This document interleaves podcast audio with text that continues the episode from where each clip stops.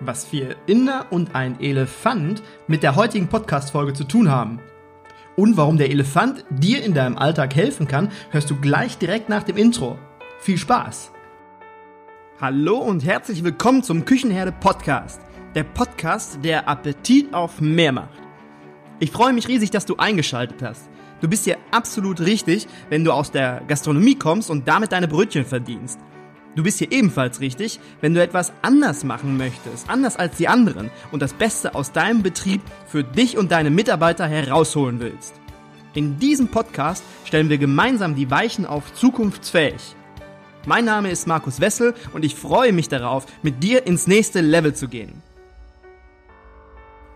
Wir geraten in der Gastronomie in so einige Konfliktsituationen oder Situationen, in denen man mit jemand anderem nicht einer Meinung ist. Das ist einfach so. Und das ist auch etwas völlig Normales. Und ich würde auch sagen, dass dies jetzt keine, keine Besonderheit unserer Branche ist. Das ist einfach überall so und passiert, wenn unterschiedliche Menschen mit unterschiedlichen Meinungen aufeinandertreffen. Oder vielleicht auch unterschiedlichen Blickwinkel, genau. Interessant ist es dann nur, was holt man selbst aus so einer Situation heraus? Bleibt es bei einem Konflikt? Verschärft er sich vielleicht oder wird daraus etwas Konstruktives, wo beide voneinander lernen. Vielleicht entsteht auch ein, ein sehr gutes Verhältnis nach so einem Konflikt, weil man sich das erste Mal mit dem Kollegen richtig auseinandergesetzt hat. Lange Rede, kurzer Sinn. Es gibt viele Richtungen, viele Richtungen, die eingeschlagen werden können. Du hast immer die Wahl. Wählst du den einfachen Trampelpfad der dich dein Ziel schnell erreichen lässt oder vielleicht den steinigen Weg bergauf auf den großen Berg, der deine Zielerreichung womöglich erschwert.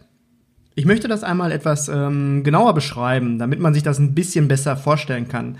Äh, es gibt eine Vielzahl von Konfliktsituationen und ich möchte jetzt auf ein sehr konkretes Beispiel etwas genauer eingehen. Ich denke, nach diesem Beispiel ist dann klar, worauf ich hinaus will. Grundsätzlich solltest du dir immer merken, ähm, wahrscheinlich weißt du das auch, so ein Konflikt ist immer doof. Ein Konflikt macht keinen Spaß und erzeugt oft Emotionen. Das weißt du selber. Allerdings solltest du dich in so einem Konflikt auf dein Ziel fokussieren. Verliere das nicht aus den Augen und besinne dich, wenn du merkst, dass du aus deiner Emotionen auf einmal heraus handeln möchtest und vielleicht sogar gehandelt hast. Ein kurzes Beispiel, wie ich einmal eine emotionale Reaktion vermieden hatte. Also ich hatte Bock darauf, emotional zu reagieren, weil das ein ganz unverschämter Moment gewesen ist. Aber ich habe es vermieden und habe dadurch die Situation ein wenig gerettet. Es ging um eine Situation, da war ich damals als Regionalleiter unterwegs und hatte einen Termin, ein Gespräch mit einem meiner Betriebsleitern und es ging darum, dass wir eine Kalkulation gemeinsam ausarbeiten wollten. Wir mussten ein neues Objekt oder ein neues System mussten wir neu kalkulieren und das wollten wir gemeinsam tun. Nach Vier-Augen-Prinzip. Vier Augen sehen besser oder sehen mehr als zwei. Wir saßen dann in seinem Büro und haben uns auf die Kalkulation gestürzt und haben uns fokussiert, haben, haben wirklich konzentriert gearbeitet und auf einmal bricht quasi die Tür auf. Ähm, eine junge Frau kam herein und polterte und war am Gestikulieren, die war sehr, sehr emotional unterwegs und sehr aufgebracht.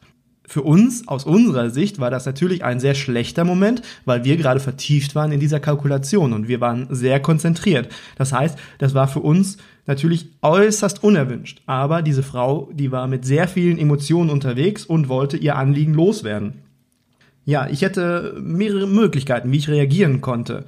Und äh, ich hätte natürlich gegenpoltern können. Ich hätte sagen können, was wollen Sie hier? Warum platzen Sie einfach so rein? Klopfen Sie doch vorher einfach mal an oder vorher an, bevor Sie hier die Tür einrennen. Äh, hätte ich machen können. Dann hätte ich aber noch mehr Emotionen mit ins Spiel gebracht. Das wäre nicht clever gewesen. Ich habe ein, zweimal ein- und ausgeatmet, um mich wieder zu finden, um halt ein bisschen Ruhe reinzubringen, ein bisschen Ruhe auch für mich, damit ich ja, einfach ein bisschen entspannter mit dieser Situation umgehe, weil ich war natürlich auch ein bisschen stinkig. Wir haben dann über die Situation gesprochen, ich habe äh, der Frau zugehört oder wir haben der, der Frau zugehört und haben diese Situation eigentlich ruhig zu Ende gebracht. Im Anschluss, das hat eigentlich ganz gut funktioniert, also hat wirklich gut funktioniert. Die Frau fühlte sich verstanden und gehört. Am Ende hatte ich dann halt auch noch die Möglichkeit, dass ich ihr sagen konnte, dass ich es in Zukunft wirklich begrüßen würde, wenn sie anklopft, bevor sie die Tür aufmacht. Und dass sie dann auch in einem ähnlich ruhigen Ton mit uns spricht, wie wir es getan haben. Also in dieser Situation hat mich meine Reaktion, mein Ein- und Ausatmen, einfach runterkommen, die Emotionen rauslassen, hat mich meinem Ziel in diesem Moment eher weitergebracht, als wenn ich wirklich mit der Lady losgepoltert hätte und wir gegenseitig aufeinander eingepoltert hätten. Ähm, Fazit war für mich, einatmen, ausatmen hilft. Ich wollte auf ein Beispiel näher eingehen, um halt so eine Konfliktsituation einmal etwas konkreter zu beschreiben. Okay, stell dir vor, du bist Chef und zwei Mitarbeiter streiten sich. Das ist eine völlig normale und täglich wiederkehrende Situation. Das ist unsere Ausgangsbasis jetzt. Wir bleiben bei der Konfliktsituation. Wir machen das Beispiel einmal sehr konkret und anschaulich. Du bist Vorgesetzter und es kommt ein Mitarbeiter zu dir, der völlig emotional und wutentbrannt ist, so wie die Kollegin gerade. Er beschwert sich über einen anderen Kollegen. Der hat zum x-ten Mal die Spülmaschine nicht ordentlich gereinigt. Der Kollege arbeitet in der Spätschicht und ist gerade nicht zugegen. Also kannst du den jetzt auch nicht direkt packen oder direkt das, das Gespräch zu dem suchen. Dein, dein Ziel in diesem Moment ist nicht, den anderen zu disziplinieren oder ihm zu zeigen, wie die Reinigung richtig geht. Dein Primärziel ist es, den Konflikt zu beseitigen für das Team.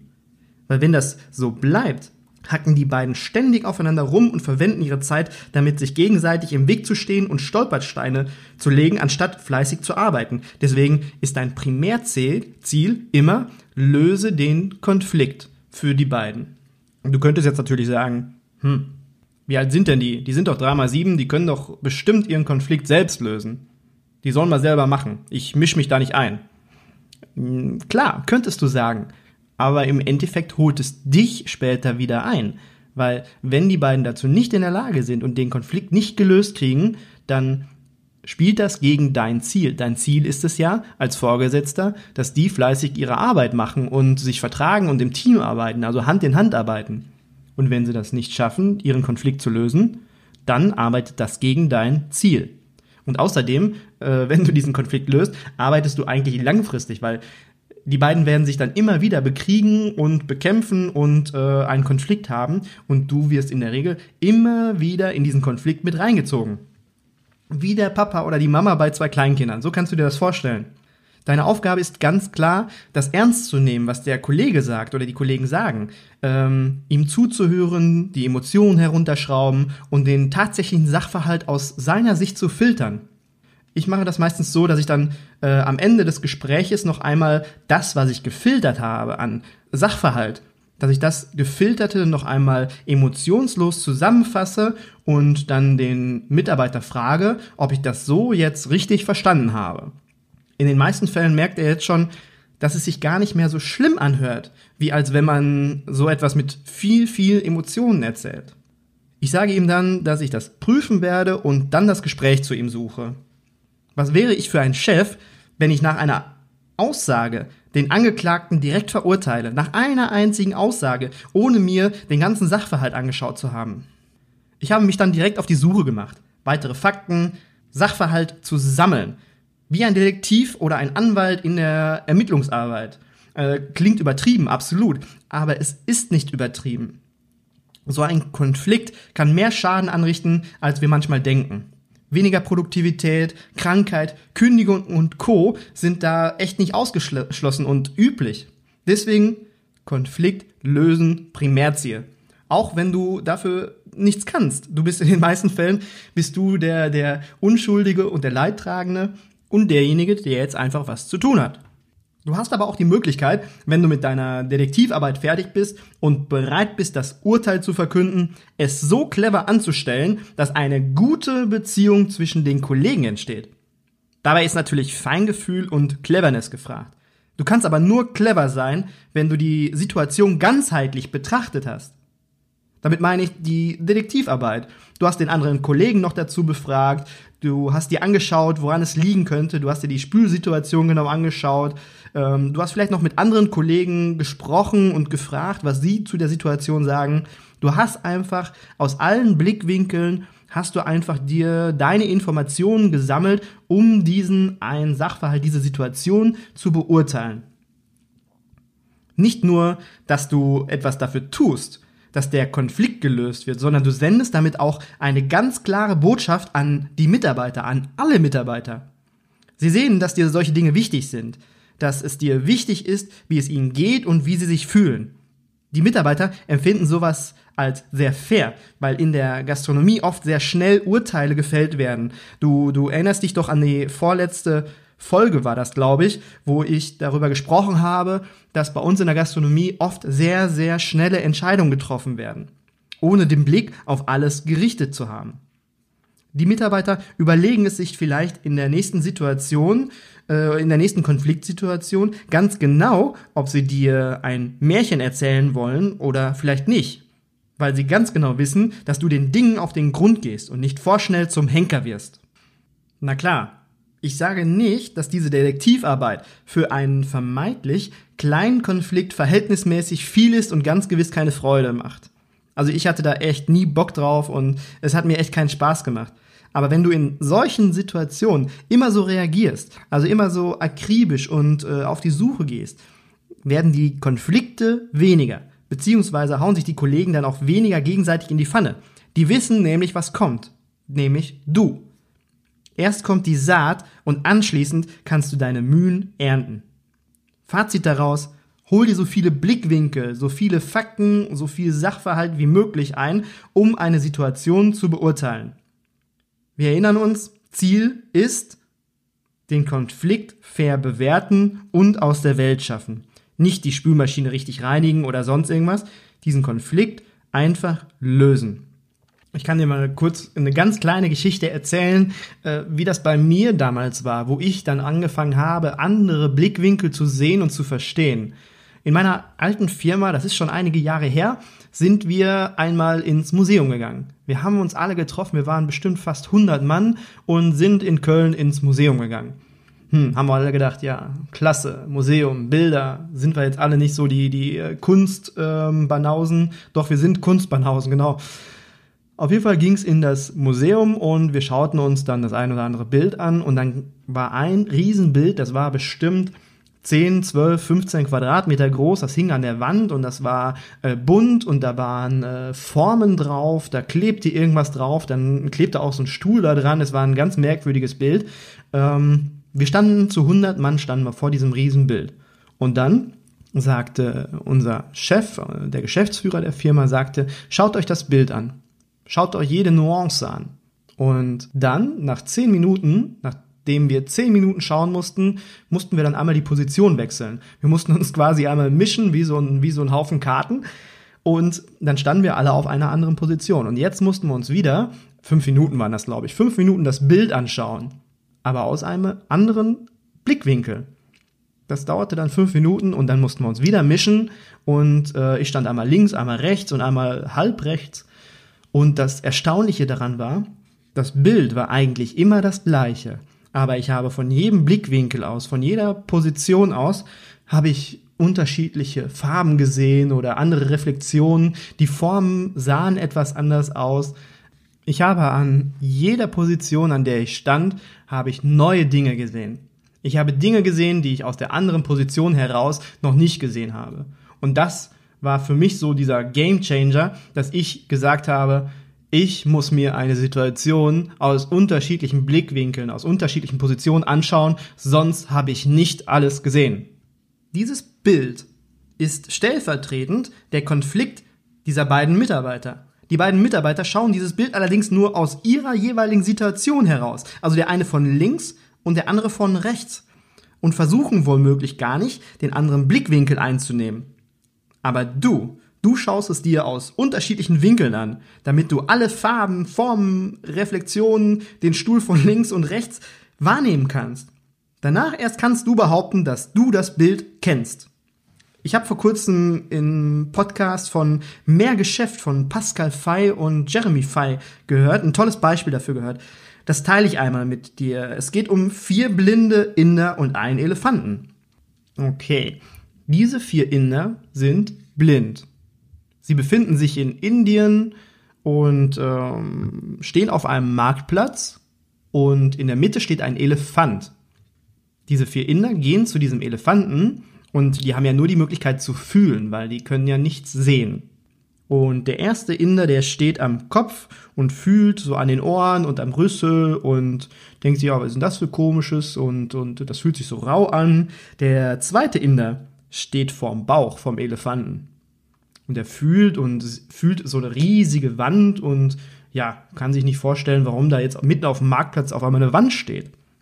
Der dritte Inder, der hockt am Fuß und fragt sich, warum mitten auf dem Marktplatz auf einmal ein Betonklotz steht oder liegt. Der vierte Inder, der steht hinter dem Elefanten und hat den, den Schwanz vom Elefanten in der Hand und fragt sich, was das jetzt für ein komischer Büschel ist. Ja, die Jungs haben alle ihre Wahrnehmung, alle vier, und überlegen sich jetzt, was sie damit machen sollen, mit dieser Situation. Jeder von ihnen macht Vorschläge. Vorschläge, was man jetzt machen könnte.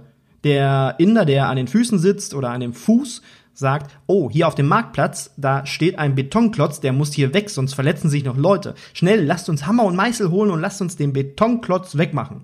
Der Inder, der an der Wand steht oder an dem Bauch von dem Elefanten, denkt sich, oh, eine schöne Wand. Ja, lass uns die doch mal bunt machen. Wir spachteln die erst, die ist ein bisschen rau. Wir nehmen jetzt Spachtel und dann spachteln wir die zu und dann malen wir die schön lila an. Interessante Vorschläge, absolut aber sie haben sich nicht über die Fakten ausgetauscht. Also die haben jeweils nur ihre eigene Situation betrachtet und haben sich nicht darüber unterhalten, um zu wissen, was vielleicht bei dem anderen los ist. Wenn jeder über die erfühlten Fakten gesprochen hätte, dann wären sie womöglich auf den Elefanten gekommen. Vielleicht wären sie dann auch ohne Augenlicht darauf gekommen, dass es ein Elefant ist und die Idee, den Elefanten zu spachteln und anzumalen, einfach eine Scheißidee ist. Das hätte maßgeblich dramatisch enden können für die vier Inder. Ich gebe dir jetzt etwas Praktisches an die Hand, was du anwenden kannst, wenn du in solch eine Situation gezogen wirst. Also nicht mit dem Elefanten, sondern wenn du in einen Konflikt hineingezogen wirst. Zuerst einatmen und ausatmen und dadurch deine Emotionen zurückstellen. Zweitens, die Situation beruhigen. Setz dich mit dem Kollegen, mit dem Mitarbeiter hin und versuch alle Fakten herauszufiltern. Drittens, fasse die Fakten noch einmal emotionslos zusammen und frag, ob das so richtig ist, ob du das richtig so verstanden hast. Viertens, formuliere als erstes dein Ziel. Was möchtest du erreichen? Und dann formuliere das eigentliche Problem der Mitarbeiter, weil manchmal steckt auch mehr dahinter als dieser eigentliche Konflikt, als diese Spülmaschine, die nicht richtig gereinigt wurde. Im nächsten Schritt, fünftens, spielst du den Detektiv und sammelst unterschiedliche Blickwinkel und Fakten und alles, was du brauchst, um diese Situation richtig zu beurteilen. Denk dann an den Elefanten.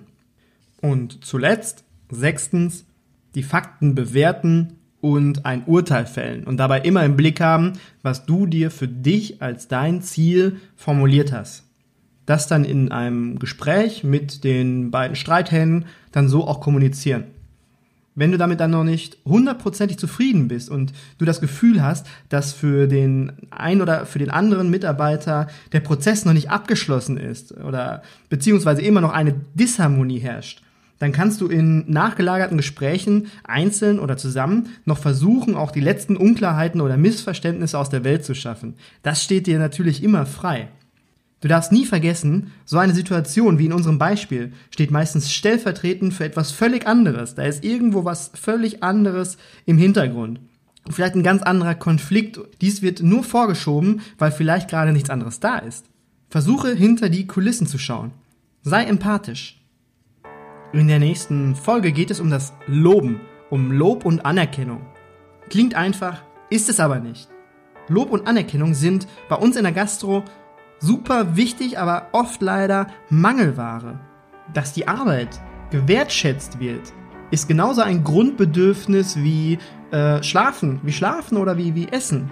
Das ist einfach wichtig. Und das wissen eigentlich viele, aber die Umsetzung, die ist manchmal wirklich katastrophal. In der nächsten Folge lernen wir zu loben. Wir lernen, wann es angebracht ist und wann es absolut überflüssig ist.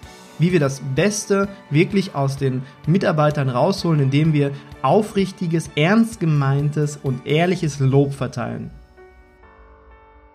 Wenn dir diese Folge gefallen hat und du etwas Nützliches für dich mitnehmen konntest, würde ich mich freuen, wenn du den Küchenherde Podcast abonnierst, damit du keine Folge mehr verpasst. Du kannst ihn auch gerne an Menschen weiterempfehlen, von denen du denkst, dass sie Lust auf neue Gedanken und neuen Input haben. In den Show Notes findest du die Links zu meiner Homepage mit weiteren nützlichen Tools und zu den Social Media Kanälen.